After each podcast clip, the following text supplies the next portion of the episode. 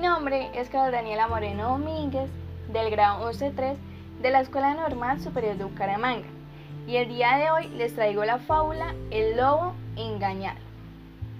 Cierta vez un lobo, al despertarse muy de mañana, lanzó un agudo estornudo y dijo, me dan la nariz que hoy seré todo un señor lobo.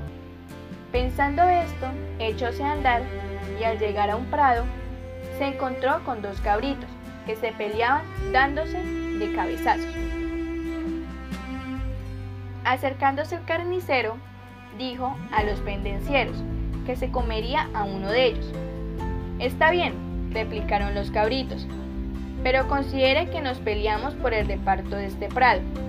Usted bien podría servirnos de juez.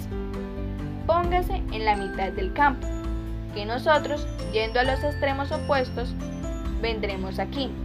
Usted se comerá al que llegue último. El lobo aceptó la propuesta. Los cabritos, una vez situados a los extremos del prado, echaron a correr hacia el lobo. Y cuando llegaron a él, cataplum. Le dieron tales cabezazos que el carnicero tuvo que escapar todo maltrecho.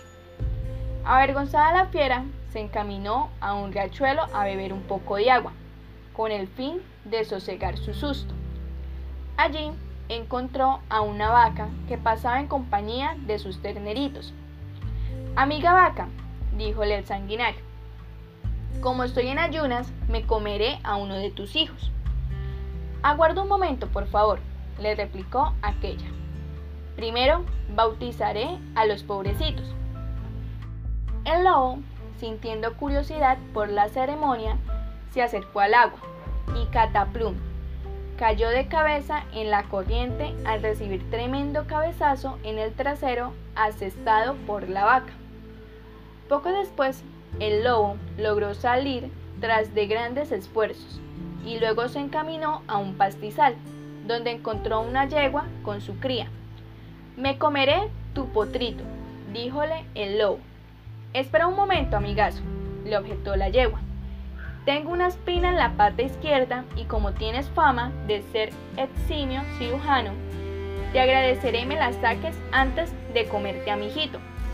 El lobo, halagado por tan oportuno requerimiento, se dejó convencer y cuando se disponía solícito a levantar la pata de la yegua, recibió tan terrible cos que le destrozó no solo los dientes, sino el hocico de la fiera. En tan calamitoso estado, el lobo se fue al bosque y se tumbó en el sitio donde solía dormir.